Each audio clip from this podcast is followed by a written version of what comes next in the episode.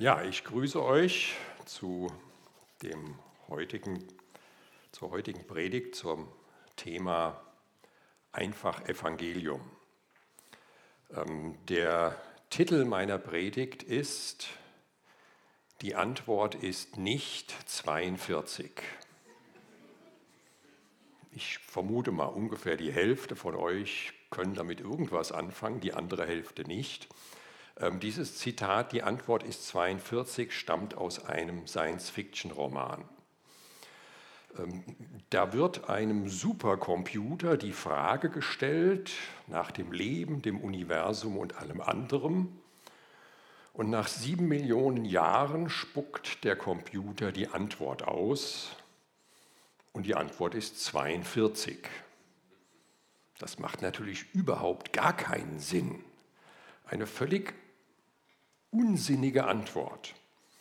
Und wenn das so zitiert wird, dann häufig auch um diese, diese, diese großen Menschheitsfragen nach dem Sinn des Lebens, nach der Herkunft des Universums, nach dem, was nach dem Tod kommt, das alles so ein bisschen lächerlich zu machen und zu sagen, da gibt es nur blödsinnige Antworten drauf.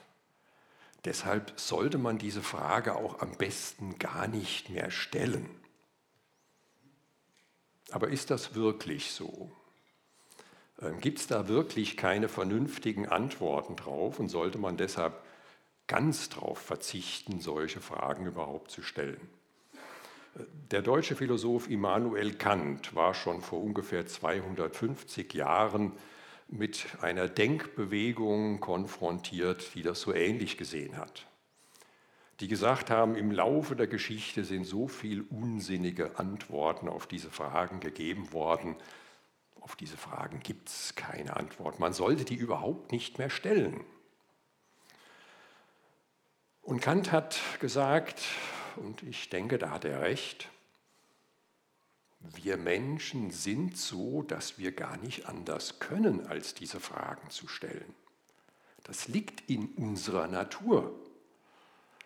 Und zu sagen, wir verzichten darauf, diese Fragen zu stellen, das ist ungefähr so erfolgreich, sagt er, als wenn die Menschen, weil sie immer wieder auch unreine Luft einatmen, eines Tages sich entschließen würden, mit dem Atmen jetzt ganz aufzuhören. Das funktioniert nicht. Das funktioniert nicht. Wir werden diese Fragen nicht los. Wir können uns natürlich gut beschäftigen mit anderen Fragen. Wir können das versuchen zu verdrängen und stattdessen darüber nachdenken, was gibt es heute zu Mittag? Wer wird deutscher Meister im Fußball? Was gibt es bei Lidl und Aldi nächste Woche an Sonderangeboten? Und ähnliche weltbewegende Fragen. Damit kann man sich gut beschäftigen.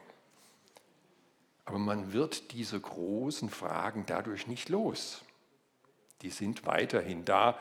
Und äh, Titel meiner Predigt ist, die Antwort ist nicht 42. Ähm, Untertitel, eine Geschichte, die Sinn ergibt. Ähm, die Bibel ist nicht ein Sammelsurium von allen möglichen Stories und ein paar moralischen Prinzipien, ein paar Lebensweisheiten, ein bisschen Poesie, sondern die Bibel ist ein zusammenhängendes Ganzes, die eine zusammenhängende Antwort auf diese Fragen gibt. Und mit Geschichte meine ich jetzt nicht irgendwie ausgedachte Geschichte, so wie ihr euren Kindern vielleicht gute Nachtgeschichten erzählt, sondern eine Antwort auf die großen Fragen, die jeder Mensch sich mehr oder weniger bewusst stellt. Ähm, das Thema der ganzen Predigtreihe ist ja einfach Evangelium, deshalb werde ich versuchen, so einfach wie möglich und so kurz wie möglich diese Gesamtantwort der Bibel auf die Fragen, die jeden Menschen beschäftigen, hier darzustellen. Natürlich muss man sich aufs Wichtigste beschränken. Ich habe das mal in vier Punkten zusammengefasst. Mein erster Punkt ist, Gott hat Himmel und Erde geschaffen. Das ist eine gute Nachricht.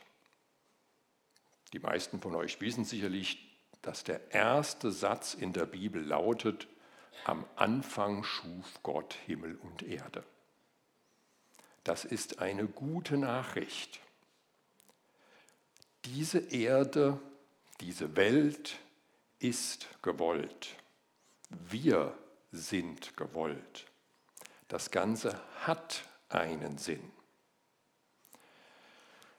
Auf diese Grundfragen nach Herkunft und Zukunft der Welt gibt es gar nicht so viele grundsätzliche Antworten. Es gibt nur drei oder vier. Ähm, davon gibt es dann noch, natürlich, die gibt es in verschiedenen Varianten. Ähm, aber warum das wirklich eine gute Botschaft ist, möchte ich dadurch verdeutlichen, indem ich die Hauptalternativantwort, die in unserer Gesellschaft gegeben wird, ein bisschen veranschauliche. Die Hauptalternativantwort ist der Physikalismus oder früher sagte man Materialismus. Die Antwort, die er gibt, ist nein. Diese Welt wurde nicht von Gott gemacht. Dieses Universum ist ein einziger gigantischer physikalischer Prozess. Dieser physikalische Prozess hat vor Milliarden von Jahren angefangen. Die Anfangsbedingungen, die entziehen sich dann unseren physikalischen Berechnungen und Modellen, aber nachdem das Ding mal angefangen hat, läuft das eben ab, wie physikalische Prozesse eben ablaufen.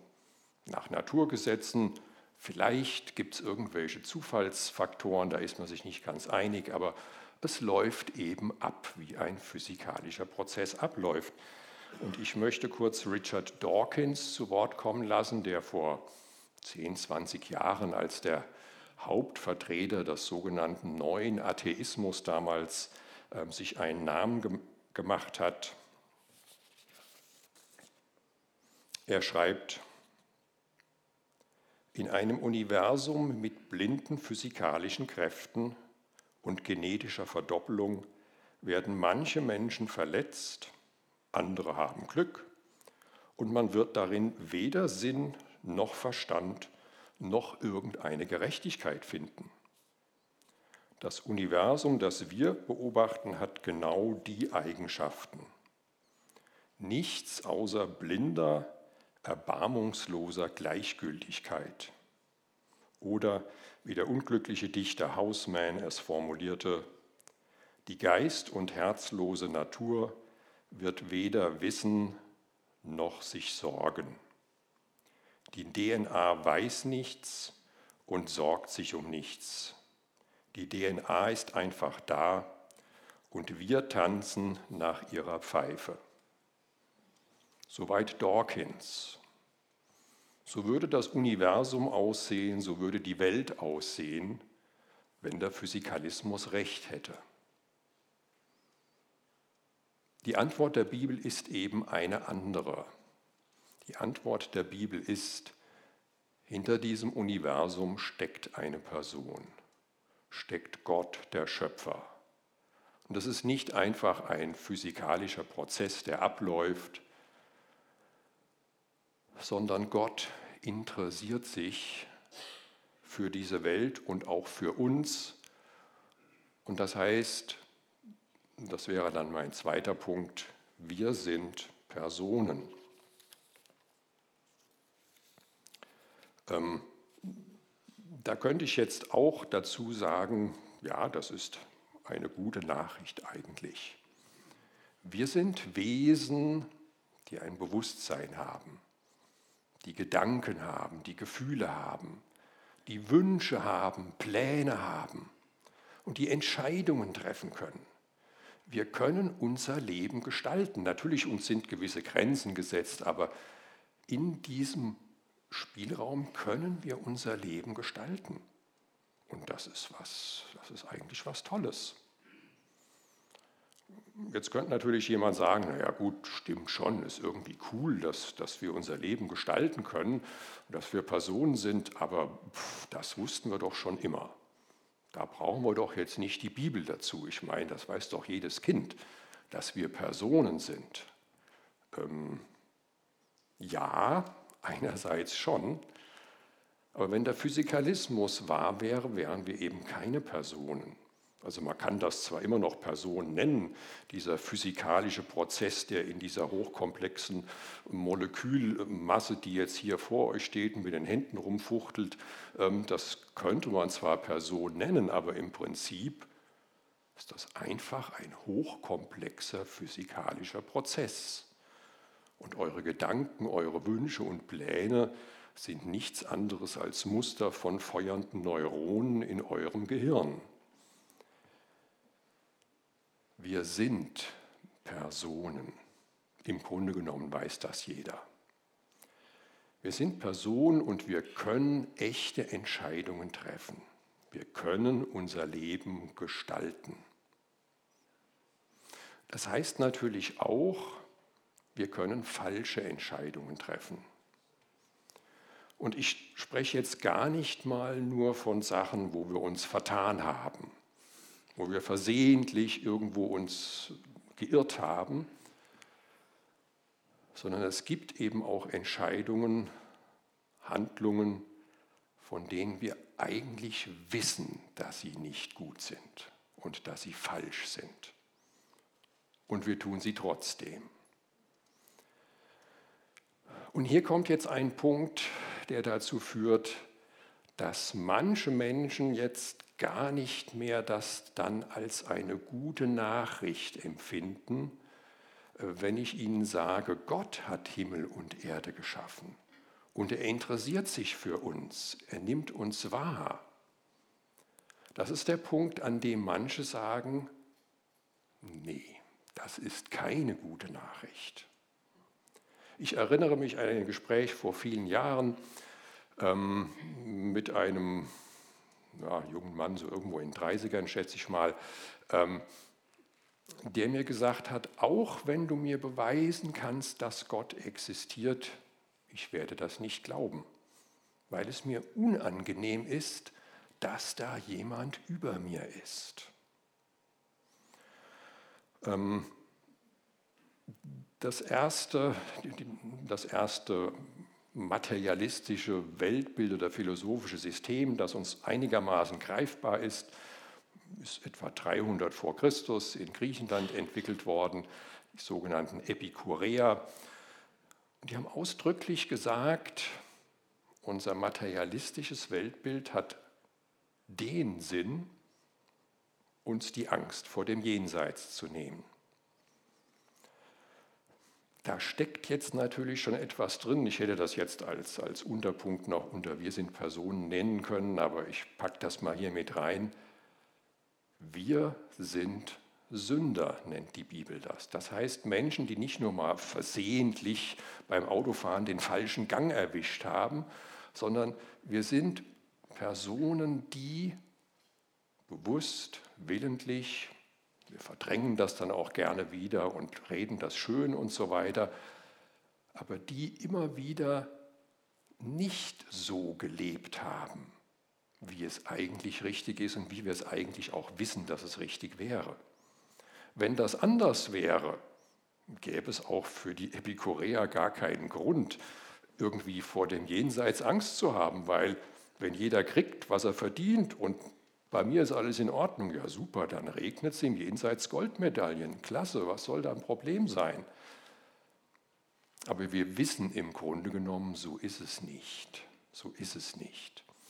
Manchmal gelingt es, das alles so ein bisschen von sich wegzuschieben. Ähm, wir sind auch gut drin, uns zu entschuldigen, die Umstände um die DNA und weiß nicht was. Ähm, und ja, natürlich gibt es Sachen, die auf uns einwirken. Wir sind nicht für alles verantwortlich, aber es gibt genug Dinge, für die wir verantwortlich sind. Und die Bibel sieht das ganz realistisch. Die gute Nachricht der Bibel ist nicht, alles ist gut. Das ist nicht die gute Nachricht der Bibel. Also gelegentlich, gelegentlich gibt es in Filmen Szenen, die mich so ein bisschen aufregen. Und zwar Szenen, da ist eine Person schwer verletzt, also entweder körperlich oder irgendwie seelisch. Und dann kommt jemand anders, der es gut meint, nimmt diese Person in den Arm und sagt, alles ist gut, alles ist gut.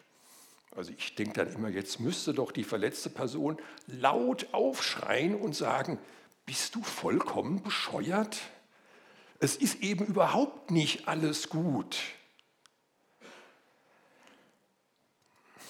Es ist nicht alles gut. Das ist auch nicht die Botschaft der Bibel. Ähm, Menschen machen schlimme Dinge, zum Teil katastrophal schlimme Dinge und das hat schreckliche Auswirkungen. Es ist nicht alles gut. Es gibt eine etwas vernünftigere Variante von dieser Szene. Wieder dasselbe, verletzte Person, irgendeiner will trösten und sagt, also diese, da rast es bei mir schon aus, ja, aber ähm, es wird alles gut, alles wird gut. Das ist dann nicht völlig bescheuert, wenn es denn wirklich Hoffnung darauf gibt, dass alles gut wird. Es ist nicht alles gut, das ist offensichtlich. Aber wenn es Hoffnung gibt, dass alles gut wird, dann ist das wirklich eine gute Nachricht. Und in der Bibel ist von Anfang an, wo die Menschheitsgeschichte, die Geschichte Gottes mit seinem Volk geschildert wird, diese Verheißung da. Diese Verheißung, dass Gott sagt, ich werde euch erlösen. Ich werde die Probleme lösen. Ich werde jemanden schicken, ich werde jemanden senden, der ein ewiges Reich des Friedens aufrichten wird, wo wirklich alles gut ist.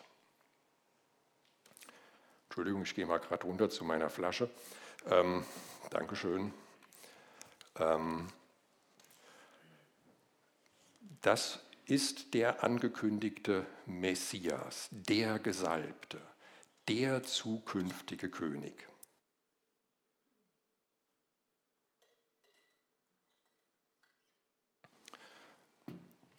Und zur Zeit Jesu warteten die Juden in Israel damals auf diesen Messias. Sie warteten darauf.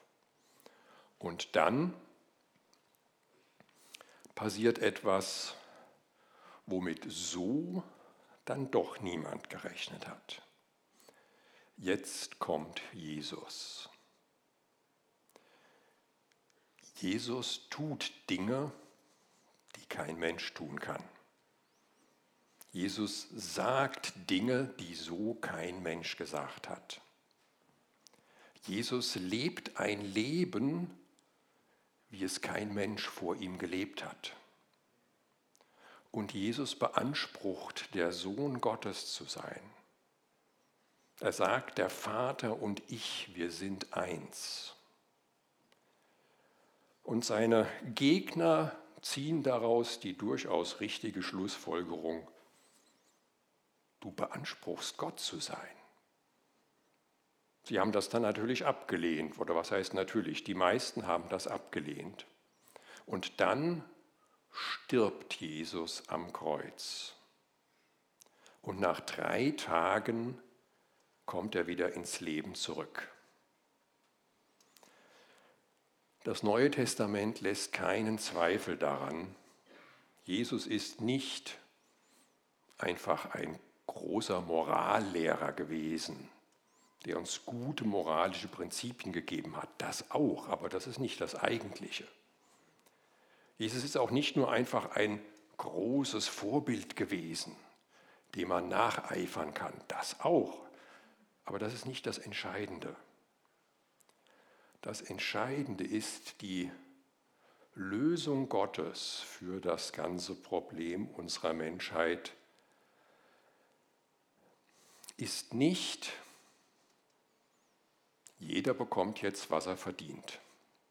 Und dann herrscht Gerechtigkeit. Alle Religionen, die sich kennen, sind sich da einig. Alle Religionen, die, sich kennen, die ich kenne, sind sich einig, über kurz oder lang wird jeder bekommen, was er verdient. Über kurz oder lang wird jeder ernten, was er gesät hat. Wo kein Mensch drauf kommen konnte, ist das, was Gott als Lösung bringt, nämlich dass er selbst Mensch wird. In Jesus ist Gott selbst Mensch geworden und hat die Folgen, die Schuld und die Folgen meiner Schuld auf sich genommen. Die Kreuzigungsgeschichte ist keine schöne Geschichte im eigentlichen Sinne.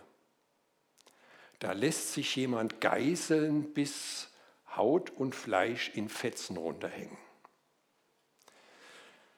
Da lässt sich jemand eine Krone aus Dornen auf den Kopf drücken. Da lässt sich jemand lächerlich machen und verspotten. Da lässt sich jemand Hände und Füße mit Nägeln durchhämmern. Da stirbt jemand einen schrecklichen Tod am Kreuz. Für mich und für dich. Auch wenn das keine wirklich schöne Geschichte im eigentlichen Sinne ist, keine heile Weltgeschichte, ist es die größte Liebesgeschichte, die man überhaupt erzählen kann. Gott selbst wird Mensch und nimmt unsere Schuld auf sich, trägt all unsere Schuld, trägt unser Leid sodass für uns bezahlt ist. Oh, Entschuldigung, ähm, wir brauchen, wir brauchen genau ähm, und die nächste Folie bitte noch. Ja, vielen Dank. Ähm, Johannes 3, Vers 16 ist nicht umsonst sehr bekannt, weil es so wunderbar zusammenfasst, was hier passiert und was der Kern des Evangeliums ist. So sehr hat Gott die Welt geliebt, dass er seinen einzigen Sohn gab, damit jeder, der an ihn glaubt, nicht verloren gehe, sondern ewiges Leben hat. Wenn ich mein Vertrauen auf Jesus Christus setze, dann ist für mich bezahlt. Dann ist alles für mich bezahlt. Wenn ich dieses Angebot ablehne, bleibe ich auf den Kosten sitzen. Dann muss ich selbst bezahlen. Der Kern des Evangeliums ist die Einladung, zu Jesus zu kommen, sein Vertrauen auf ihn zu setzen.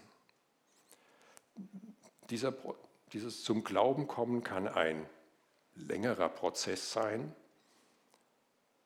Es kann aber auch sein, dass zu einem ganz bestimmten Zeitpunkt jemand eine Entscheidung trifft und sagt, jawohl, das will ich machen. Wir haben nachher noch Predigt-Nachgespräch, jedenfalls die Einladung dazu, können wir über alle Themen aus der Predigt sprechen. Es ist aber auch die Gelegenheit, das sozusagen offiziell zu machen und zu sagen, jawohl, ich will mein Vertrauen auf Jesus setzen, ich will dieses Angebot annehmen. Ich komme zum vierten und letzten Punkt. Er, Jesus, wird sein ewiges Königreich aufrichten. Es wird nicht immer so weitergehen wie jetzt. Wie lange es noch so weitergeht wie jetzt, das weiß niemand, äh, von uns jedenfalls. Ähm, Jesus wird sein ewiges Königreich aufrichten. Dieses Bild ähm, des Malers van Eyck greift eine Vision des Johannes aus dem letzten Buch der Bibel aus, auf. Das Lamm auf dem Thron. Jesus wird für alle Ewigkeit regieren, dann sind ähm, alle Entscheidungen getroffen, dann werden alle diejenigen, die ihr Vertrauen auf ihn gesetzt haben, für alle Ewigkeit bei ihm sein. Das ist, so knapp wie möglich zusammengefasst, die Gesamtbotschaft der Bibel. Das ist eine gute Nachricht, das ist eine gute Botschaft und das ist die beste Botschaft, die es geben kann. Eine Botschaft, die unser Leben verändern kann. Eine Botschaft, an die alle, die ihr Vertrauen auf Jesus gesetzt haben, sich immer wieder erinnern können und sollen. Und die eine Einladung ist für alle, die ihr Vertrauen noch nicht auf Jesus gesetzt haben, das eben zu tun. Ich möchte noch kurz beten. Herr Jesus Christus, ich danke dir für dieses unglaubliche Werk, das du getan hast, für diese unglaubliche Liebe, die du uns erwiesen hast, dass du jedem ewiges Leben schenkst, der zu dir kommt. Amen.